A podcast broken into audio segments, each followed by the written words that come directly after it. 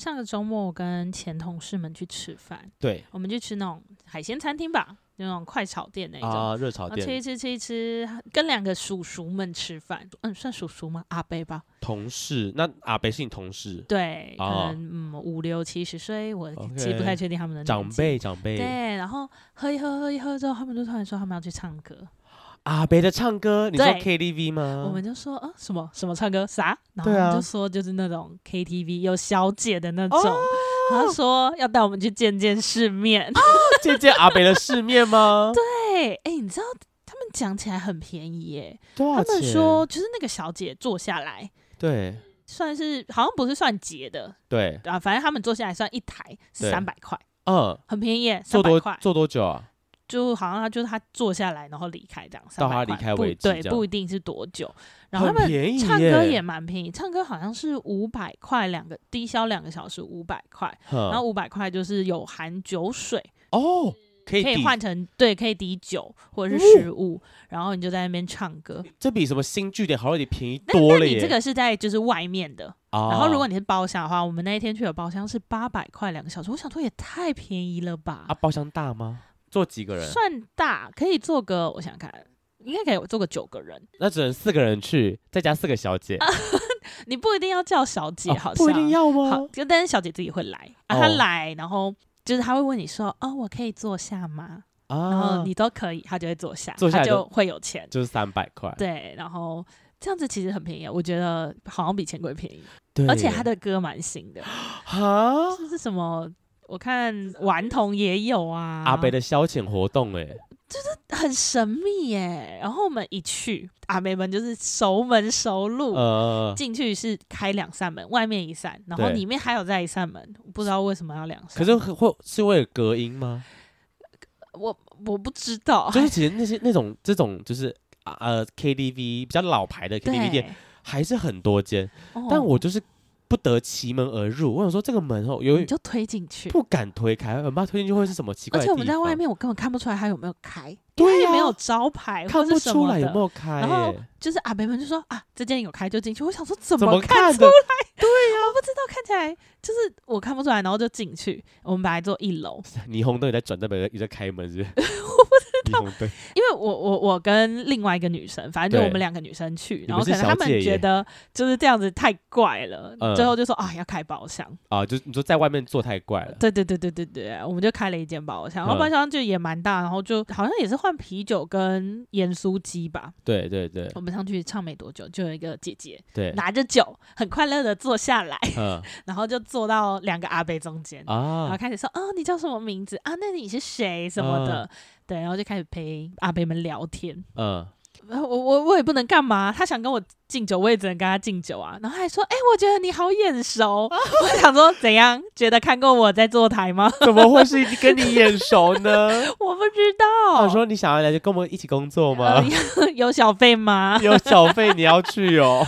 它那个空间就是哦，那个空间很神秘，它那壁纸也都有点斑驳。然后我去的是新店的，是不是那种万华？可能我我猜万华可能会有更多吧，是在新店那边的。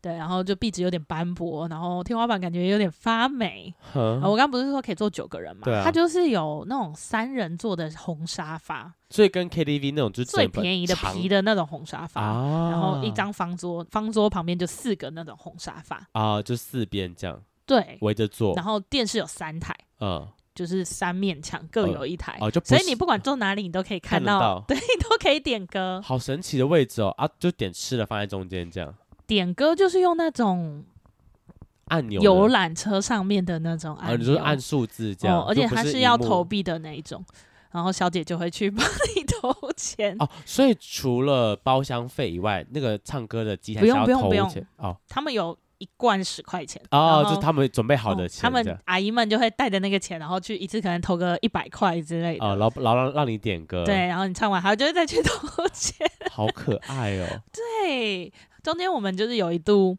已经就是唱了很开心这样，然后就有一个另外一个姐姐，对，然后就拿着一瓶酒，然后看着我说：“我可以坐下吗？”我说：“我想说，我怎么 怎么会是问我？我说你问他们，他们说可以就可以，又不是我出钱，我是被带来的。对，然后他就跟另外一个阿北说：“我可以坐下吗？”嗯、阿伯在那聊天，阿北根本不理他，他说：“好，你坐，你坐，你坐。啊”那个姐姐就很开心，又可以拿三百块，就说：“哎，有钱赚了，好快乐。”可是三百块也是蛮少的耶。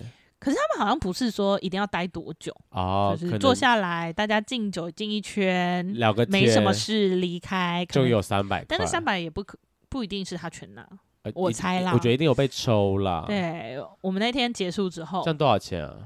这样多少钱？我不知道最后多少钱，因为我就后来有事，我就先离开了。嗯 oh. 那个阿伯啊，就冲过来跟我说：“这边我处理，你们就先回去。”我想说，你要处理什么？对啊，你要处理什么？你要处理什么？是出钱的意思吗？应该是出钱的意思。我不知道，还是要处理小姐啊？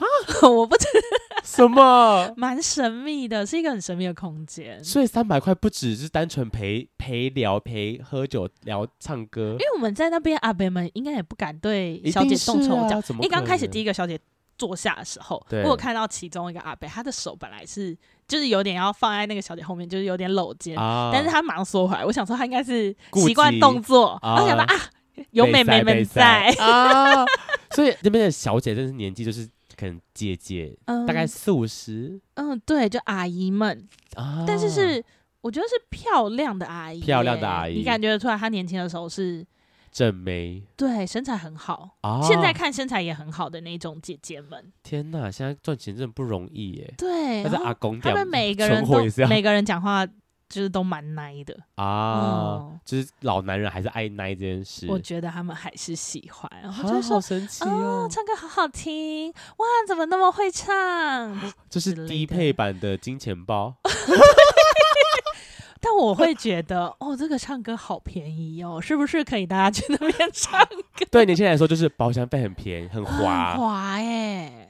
啊，反正你去也是喝。对啊，啊，姐姐们来说，你要坐，我可以坐吗？可以，但不要吵我们。你可以坐下来，然后唱一首《煎熬》再走。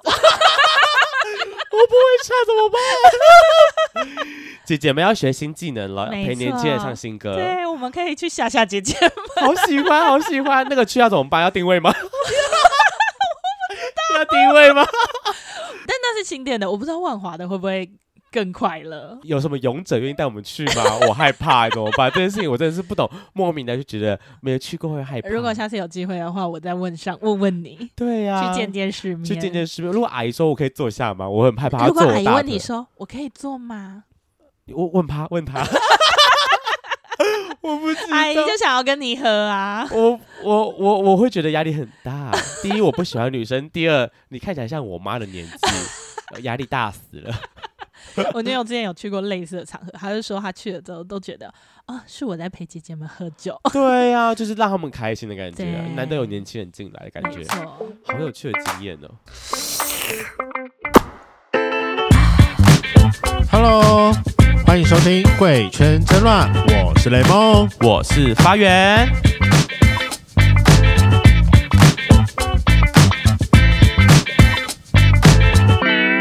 欢迎收听《贵圈真乱》，我是发源，我是代理主持苏苏林。今天是我们今年度的第一个彩虹抱抱，真的耶！哇，新的一年二零二四，大家好，大家嗨嗨！希望哎，我们这个彩虹抱抱应该已经走了一年多。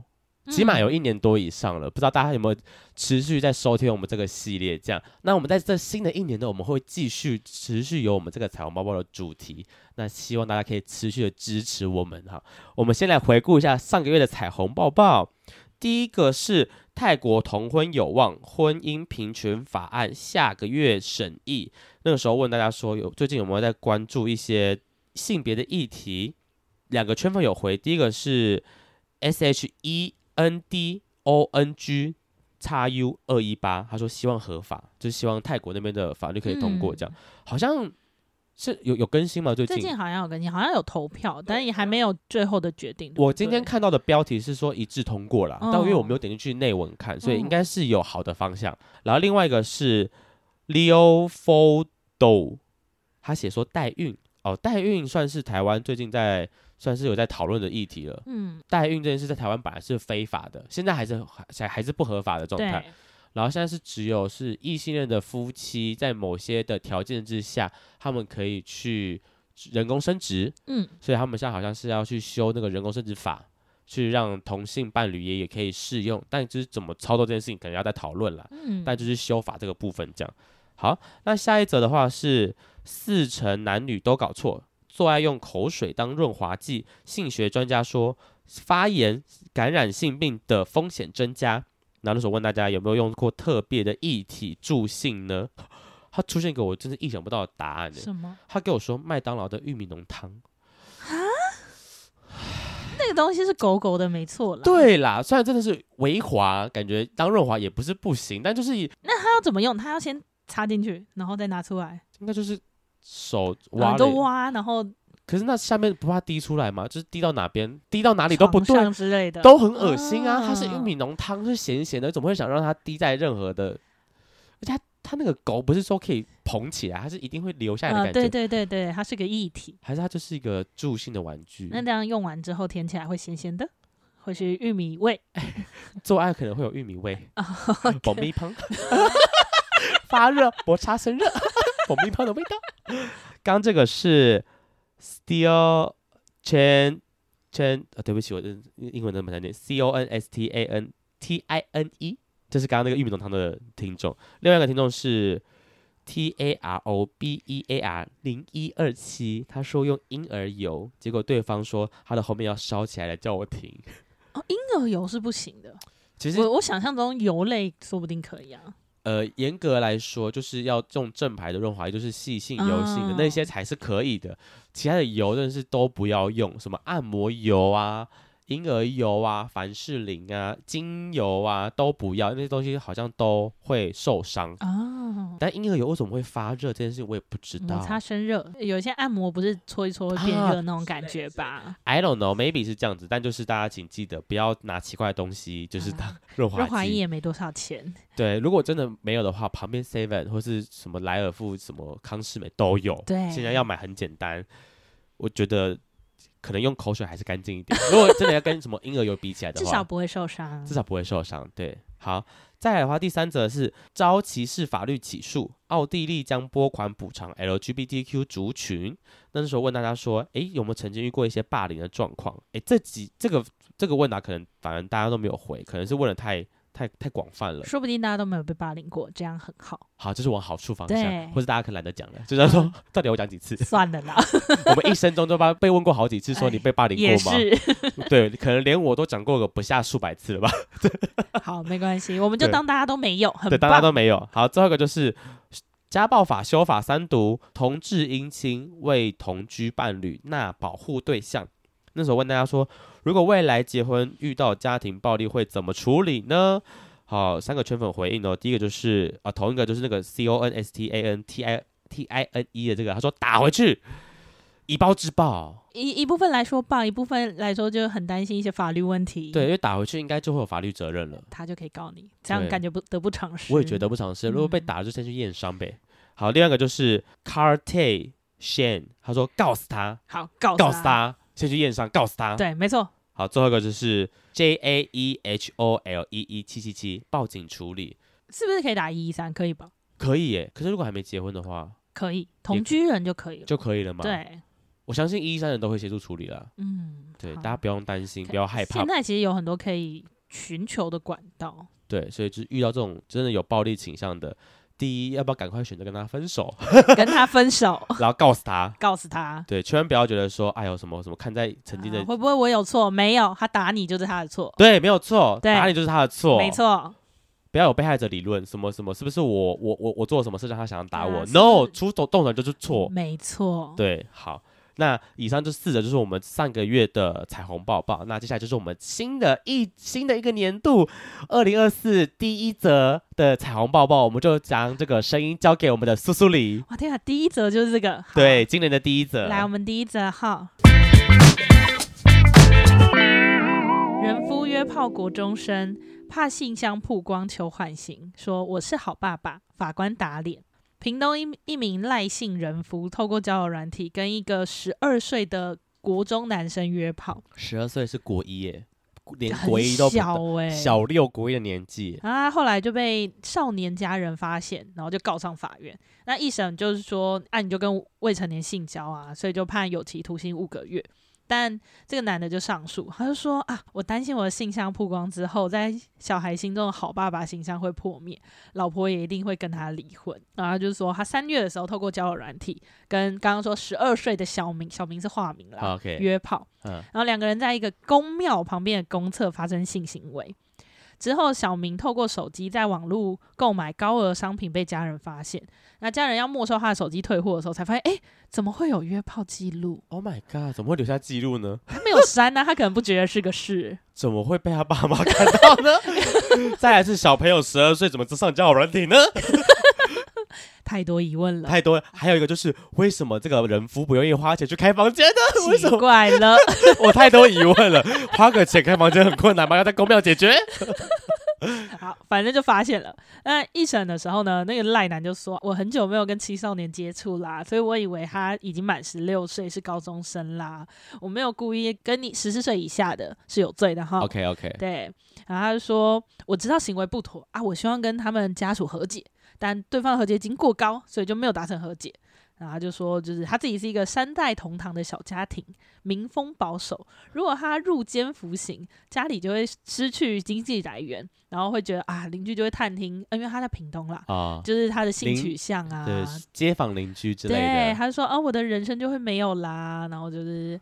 呃，我的小孩觉得我是一个好爸爸。小孩知道之后，我不知道小孩会怎么讲，然后我们夫妻一定会离婚啊！就希望法官可以再给孩子机会。对，但法官就是觉得说，那个时候他在侦讯的时候就，就就有说，哦，感觉他年纪很小，身高不到一百六，脸很稚气啊，我觉得他看起来像国中生，所以觉得哦，你应该知道吧？OK，你都知道说，我应该，你知道我我未成年吧？对，他应该知道男孩未成年吧，啊，而且他自己的小孩好像也是十六岁，啊，所以他们觉得，嗯，你应该要知道吧？啊，对，爸爸看了一个跟他儿子一样年纪大的人，欸，比儿子年纪还小啊，儿子十六，那个男生十二，Oh my god，好可怕，他吃得下去？哎，我我不知道，我想象了一下，跟十二岁，我没有办法，哎。太小了，真的很小。你你你有想过你最小可以吃多小吗哦，那我就要讲一下我们上次在保养发生的有趣的小故事。嗯，你还有印象吧？我我我不确定 哪一个。上次我们录完音，我们去保养挑东西，嗯、就我要买那个记忆卡。哦，对对对。然后我们在、啊、我们在下面逛街的时候，那时候接近圣诞节，反正就是很多小朋友在那边挑交换礼物，I guess。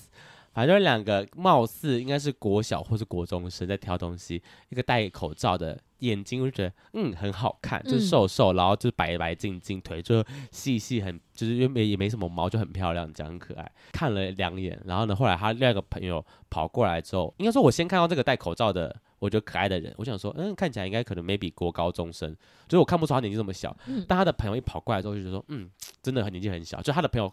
没戴口罩，就看了一副就是国小国中的样子，这样。我、嗯、说那可能 maybe 才可能国一国二吧，就是再往那年纪年纪再往下拉。嗯、但我那个脑海中就是浮现出说他好可爱哦，怎么办啊？然后我说不对，但他才国小或国中哎，我但我觉得他好可爱哦，怎么办啊？与未成年性交罪，有期徒刑五个月。他五个月哦，这么短？哦、这个这个赖男被判五个月啊？应该久一点才对。哎、欸，小朋友，我真的是没办法，我。觉得我最小，可能就是小我个六岁。呃、已经很，或者是学生，我觉得就不行哎、欸，就是觉得说，哇靠，我居然对这么年纪小的人起一个歹念，就觉得说这个想法很不妥，你知道吗？当我脑中只是浮现出，就你有在谴责自己是不是？就是我先看到他，觉得他好可爱哦，然后下一句觉得说，嗯、可是他才国中生呢，然后我觉得哇，好不妥，怎么办？啊、我居然觉得一个国中生很可爱，哎呀哎呀，要求要求北山呢，就算我什么事都没有做，但我觉得还是北山呢，我就马上跟叔叔讲说，我觉得他好可爱，但他才国中生，好可怕。跟大家分享，满十六岁的男女就有性自主权，可以决定要不要跟他人发生性行为。是啊，如果你对未满十六岁的人，则会有对未成年性交未遂罪。那如果是十四岁以下的嘞，就会处三年以上十年以下有期徒刑。OK，对啊，嗯，刚刚那个是如果十四岁以下的男女互相性交的话，那如果是你成年他未满的话，对，那就是六个月以上五年以下的有期徒刑。告死你！真的会告诉你！如果我是你，我是他爸妈，我我我真会告诉你！真的耶！很可怕。我无法想象，我干了一个，我不管他有没有干下去，就是一个比我小孩年纪还小的人呢，感觉就会遭天谴呐。我觉得儿子会吓坏。对啊，会吓坏。再退一万步来看这件事情，就是那个小孩这么小，怎么就会接受交友软体啊？应该还好吧？我觉得学校都会。像我，我以前顶多这个年纪有十二岁，顶多就接触 A 片，嗯，就是可能开始对对性有一点启蒙了，嗯、会看 A 片，会学着考考之类的，我觉得这是正常范围。嗯、但就是真的遇到，就居然还上交软体，然后还真的跟一个陌生的成年男子出来，而且他是爸爸等级，可能小孩都十六岁，少说三十几跑不掉吧？不，一定是三十、嗯，可能 maybe 三十五以上，可能快四十、嗯，他跟一块四十岁的人出来。不怕吗？所以他会不会买高额的商品？就是那个叔叔给他的钱，该不会有点援交的意味吧？啊、这样不行耶，欸、爸爸！天哪，是是以物易动 哦哦，不行，太太太可怕了！爸爸这样不行。对啊，有说不定真的有可能，就是他、嗯、他要那个人花，就是请，就是让那个有钱的 daddy 帮他买东西，这样。嗯，有可能。哎，我。更正一下前面的，我刚刚讲错了。三年以上，十年以下是性交，猥亵是六个月以上，五十五年以下啊，五年以下。对对对、okay. 啊，大家不要对未成年的孩子们出手。对，连猥亵都不行哦。嗯、看看，如果有个歹念，就要马上收回来了。呃、在心里想一想，想想就好，讲出来就算了。但手不能碰它，碰了就有罪。对，那边到处就监视器。可以找一些长得幼齿的就好。啊，找找，我以为你要说可以找一些没有监视器的地方。不可能，好可怕哦！大家请小心，大家请小心。好，那个歹念要收起来哈，除非就是超过十六岁合意性交，可能就是等到他十六岁生日生日那一天，生日那一天合意性交，大家开心就好。没错。那接下来第二则新闻，好，第二则呢，这个就是比较有点沉重的部分了哈。新闻标题是：女同志踢控歧视。在 Zara 买男裤到男试衣间遭警告，穿着男性化的 T 到高雄的 Zara 买男裤到试衣间试穿后，店员过去告诉女同志，下次不要在男试衣间试穿了，就像男生不能去女生厕所一样。女同志当场傻眼，认为自己觉得自己是男的，又是买男装到女试衣间更衣很怪吧，也觉得被性别霸凌与歧视。Zara 说：“没规定一定要生理上是男生才可以在男试衣间使用吧？会在教育，也向这个女同志道歉了。其实看完这个新闻呢，其实内文也蛮精彩的。就是我不是内文，就是他那个下面的留言呢、啊嗯，很精彩，就有点像是两方的这个说法。有些人算是同意支持这个说法，觉得说，对我们就是要包容大家的的取向。就是如果他想要在男试衣间，而且 Zara 他也。”表明他并没有规定说男试衣间只能是男生的这件事情，所以就算是女生身体的人去那边又试穿又没关系，而且试衣间本来就是一个密闭空间嘛，你又不会看到我的身体，对，又没烦到其他人说这件事情，他们觉得那个店员有点办理的太过于呃，可能过于夸张了，嗯，就还去警告这件事情这样。嗯，但下面也有别人回复说，他讲女权自助餐啦。我会觉得这这个用词有点有点严重了，呃、有有点有有点严重，还有点像是说，哇，那是不是以后男生说，哦，我的自我认同是女生，就可以去女更衣间呢？那这样怎么办呢？嗯、就是有这样的回复出来。那我觉得一个女性来看这件事情的话，你会怎么看待这件事？我我想要回应的第一件事情是，他前面写说他是一个 T，然后后面又说他觉得他自己是男生，对，他到底是 T 还是 E 还是跨男？新闻内文说他是同性恋 T，女同性恋 T，然后觉得自己是男生，那他应该是个跨男，不知道，那他就是个男的，哦、我是这样觉得啦，我不知道他有没有做手术啦、哦，但是我觉得。因为大部分那种 Zara 的，其实他们都不是分女装、男装的试衣间，他们都只有写试衣间。大部分其实我看到都是这样，但不、嗯，我不知道为什么他的新闻内文遇到这件 Zara 居然是有分男生、女生试衣间。他们可能就是觉得在男装部的就是要穿是男装，然后在女装的就是要试女装、啊。可是我觉得，如果我自己今天在女装的地方，然后看到一个 maybe 零号，然后他穿的洋装走出来，我也不会觉得怎么样啊。我会觉得怎么样吗？哦、不会吧？是要限定零号吗？呃，不不，没有啊，就是我我我想说怎么办？这个我觉得、啊、你啦，好不好？你我 对你你如果今天就是穿个洋装走出来，我也不会觉得怎么样啊。我只能说，我看完这个新闻的时候，我会有一点点认同。虽然你的自我认同是男生，嗯、但你的外表，就应该说你的生理性别就是女生，那、嗯。嗯嗯在女生那边是为什么她会自己觉得很奇怪？应该说她觉得我是男生，我想要在男生的地方，这就跟厕所一样。就之前不是很多人吵跨女能不能去女生厕所这件事情？对啊，就但是我那时候其实就跟我那时候在讨论的朋友讲说，但其实现在也没有人说不行啊。今天一个跨女进去女生厕所，你说不定根本就不会发现啊。啊，也是，除非你真的觉得，哎、欸、哎、欸，这么高，怎么这么低？但是他如果都不讲话，然后很多跨女也是。漂漂亮亮的，那你根本就不会发现啊。OK，就是没有这条法律，但我我可以理解，大家可能就是怕一些不是真的跨女的，对，嗯、呃，我可以说恶男吗？恶男们进入女厕，当然我也是觉得很不舒服。对，但如果今天真的是跨女，然后。就不是那些恶男，我相信大家都是可以接受的哦。因为类似就是不要把它无限上纲了，对对对，不要一直说，如果万一有个男生进去的话，就是不要用这种就有个万一这件事情来搪塞这件事。嗯，我觉得就是太上纲了。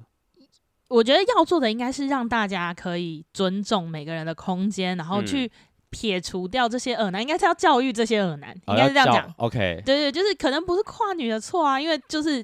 问题是在那些恶男呢？对，应该是要教育那些，就是想要钻，感觉想要钻漏洞的那些人。对，我觉得他们就会一个就是那万一怎么办？那那个那个万一就是漏洞啊。就是那些人需要被教育啊。对，OK OK，就是不是那些需要的人需要被教育，而是那些就是真的呃心怀不轨的人们需要被教育。的确，的确，嗯，只是就是可能女生真的是在太多时候会被性骚扰啊、性侵害，我觉得就是大家会比较小心一点。如果换个角度来讲，一个男生去女更衣室换装，跟一个女生去男更衣室换装，是不是听起来的那个严重程度就不一样？可是我觉得有身体上的差异啊。如果你要以一个第一直觉想到的男生跟女生，对，那你可能会觉得女生是没有办法制服男生的啊。嗯，就是如果今天那个女生真的，她真的进去，然后想要拉开你的帘子，想要对你干嘛？对，你会不会觉得你是可以制服他的？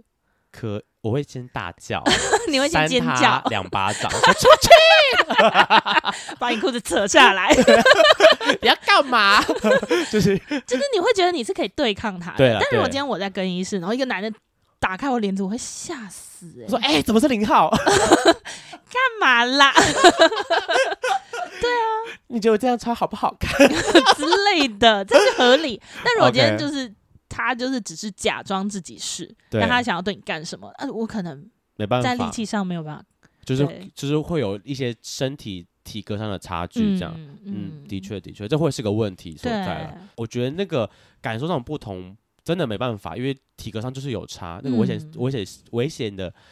呃，程度就是不一样。嗯，对。那我觉得这个议题就是留给大家自己继续研究一下，还是需要再走多一点路啦。对，我觉得也是大家的性教育啊，或者是跟人的关系啊，都要再成更成长。我觉得啦，就是更多包容在这里面啦，不用这么太简单的一刀断说哦，你就是女生不能进去男生更衣室这件事情，嗯、我觉得就有点太好像。就是一刀断，这件事把它全部展开了。但我其实中间有很多可以讨论的空间。嗯，好，我们下一则。中国棋王用钢珠作弊，饭店浴缸满是秽物泄机密。中国象棋协会今天公开通报指出，严成龙在十七日决赛后当晚与他人在饭店套房内庆功宴，不仅破坏酒店公物，在套房内用浴缸清洗肛门。防务人员发现浴缸内满是秽物，质疑严成龙以钢珠作弊。虽然尚无法证实，但仍据协会相关规范，对他做出收回所有奖项、不发放奖金跟禁赛一年的处分。那这个钢珠是什么东西呢？是什么东西呢？它是一个发报器。近年传闻中，西洋棋圈出现的作弊手法。使用者可以用括约肌的收缩张弛，透过钢珠发送讯号给电脑进行计算，再由电脑传送信号使，钢珠刺激使用者的直肠神经，指示下一步棋。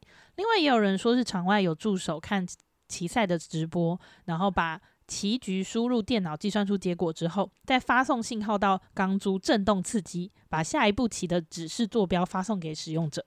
哦，就是用场外的电脑去算出下一步棋放哪比较好。就比如说三五，然后震三下，空格震五下，啊，就知道你要放在那个位置。哇，他的感受都这么敏感哦！欸、我也是想说很难呢，震三下震得出来，感受得出来吗？噔噔噔，这样感觉得出来。可是你又不能太大声，你不能被大家听到哎。就是你漏一下，就位置就错了，对呀。对啊，如果你只感受到两下怎么办？因为他其实本人是否认这件事情，然后本人就说，我都下棋下那么多年了，我怎么会需要作弊？哦，我也说。本人应该就是要坚决反对我有使用钢钢塞这种东西。欸、他倒是没有特别讲这件事情，他只是说哦，哦，我拉肚子，所以我在里面就是不小心在浴缸里面拉肚子。嗯，我我觉得听起来有点怪，但没关系，我们姑且相信这件事。姑且相信他。对，但如果他真的是用这个钢珠的话，那第一个是他要怎么感觉到震动？对呀、啊，他要很敏感呢。那如果他夹很紧的感受的话，那这样不会就是很有感觉吗？就是我相信感受是感受得出来，只是那个感受可以明确到。这个震动几下，几下，我以为他就这个，嗯嗯嗯嗯嗯嗯嗯，你怎么算啊？你要怎么算他的就是几下？这件事情太困难了吧？你看着棋局，你脑子要运转，你还要感受你的职场里有震动感觉。他没有在运转啦，他只需要感感受它。对呀，反正就是等嘛，等他那个指示传出来。就是他要夹那个，如果他是用夹的那个，你要去给电脑指示。对，比如说我现在三五，然后你要夹三下，夹五下，太难了吧？我们来尝试一下，多会夹？来，先夹三下，再夹五下。他有在夹吗？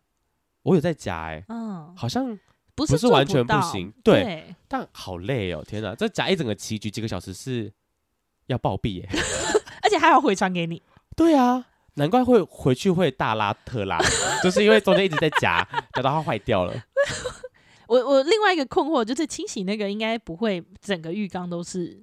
污秽物啊！我想说它它是喷到哪里去啊？就还是真的就是太刺激了。不是重点是他干嘛不清清扫？他是觉得说打扫阿姨会清扫就好了吗？你拉成这样了，你浴缸里面会不会冲不掉？不是，这怎么会有人都不清理？就想说这个说好的文明运动呢？很不合理。对呀、啊，就是你不是拉在就是马桶里面，你拉在外面，然后你不清理它，你你你倚靠防务人员，你不觉得那个人很可怜吗？他在想什么啊？喝醉了吧？先不管他到底有没有作弊，嗯、他想把拉屎然后拉到外面，然后给他处理这件事情，就超级不道德啊！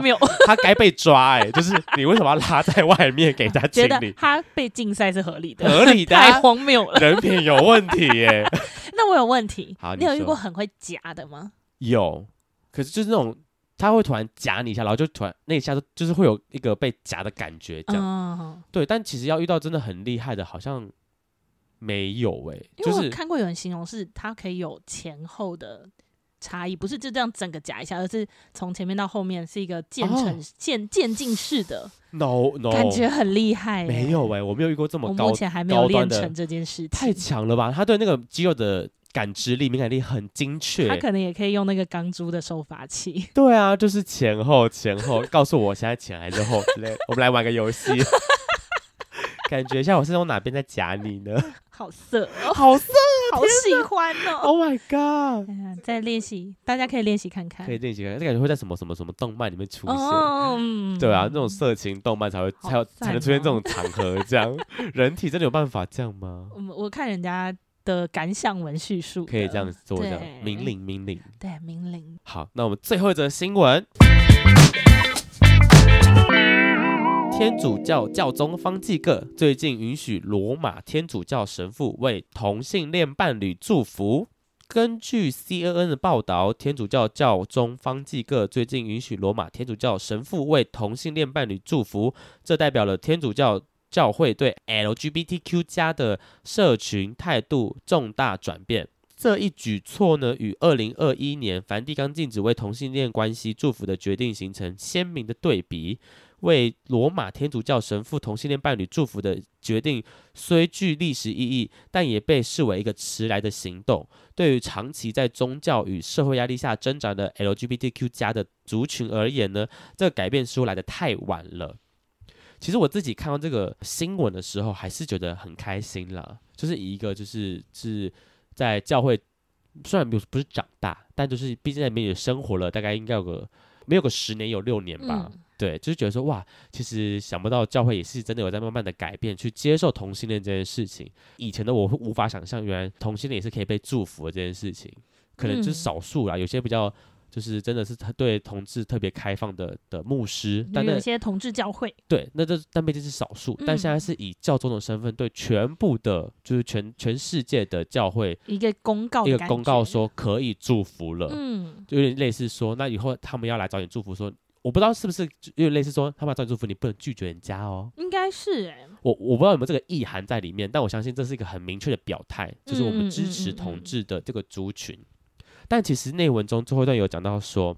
天呃，天主教会仍然认为婚姻是一男一女的结合，但是在例外情况下，神父可以祝福同性伴侣或其他非正常的伴侣，但这个祝福并不等同于婚姻盛世，就有点像是他们可以祝福，但他们并没有因为这样而去接受了同性恋这件事情。因为我祝福你，但我没有承认你结婚，我觉得有点这个意涵这样，但。只能说慢慢来啦，一步一步来。看起来是很小的一步，但我觉得已经是就很重大的一件事情，很不容易、啊。就你可以拿这件事情说啊，教宗都说可以祝福我了，你想怎样？你还想怎样？对，对、啊，你去跟教宗吵。对啊，就是连最这个天主教最大的头头都说话了，都说可以被祝福了，那你还想怎样？对，你要怎样？那些护家盟完蛋了，我直接拿新闻打他脸。怎么办？对啊，你说不能结婚，是不是？教宗说可以哦。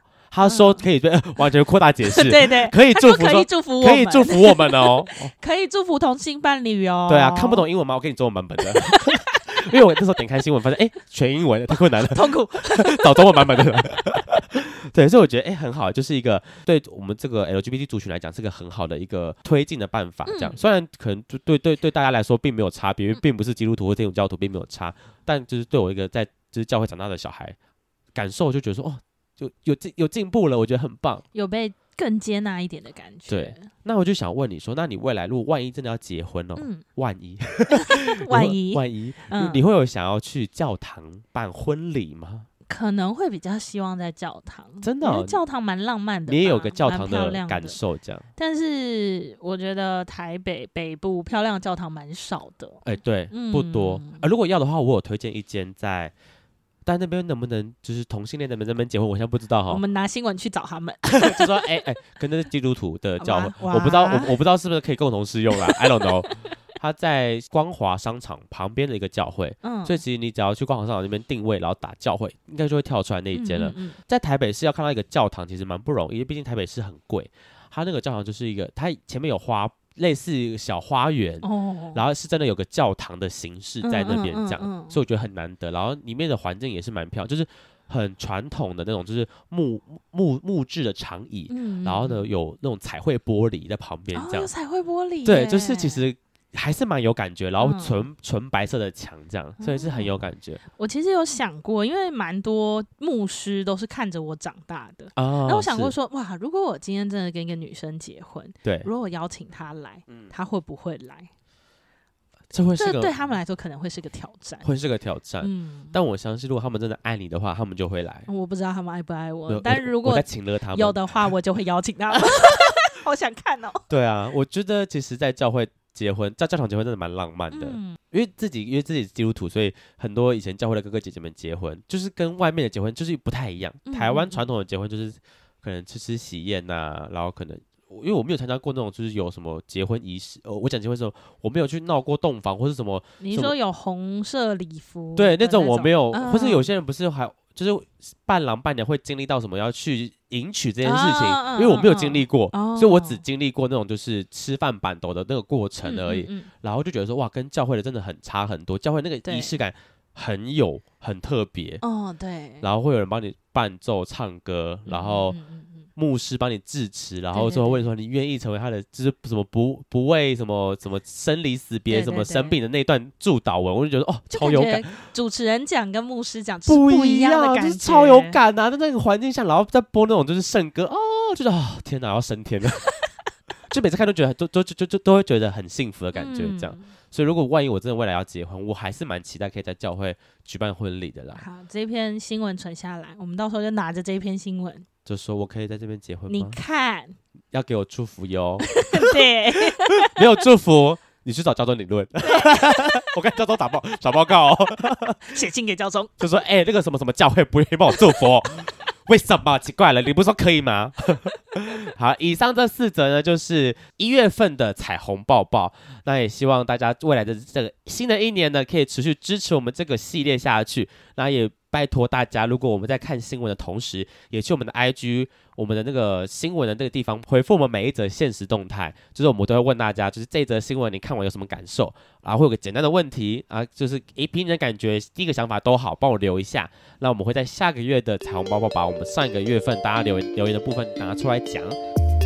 今天的节目就到这，想知道更多，IG 推特追踪 F R A N K L E M O N 一零六九。另外，我跟雷梦是大孔雀 Apple Podcast 的听众，麻烦五颗星按下去，并留下你想对我们说的话。各大收听平台记得订阅《贵圈真乱》。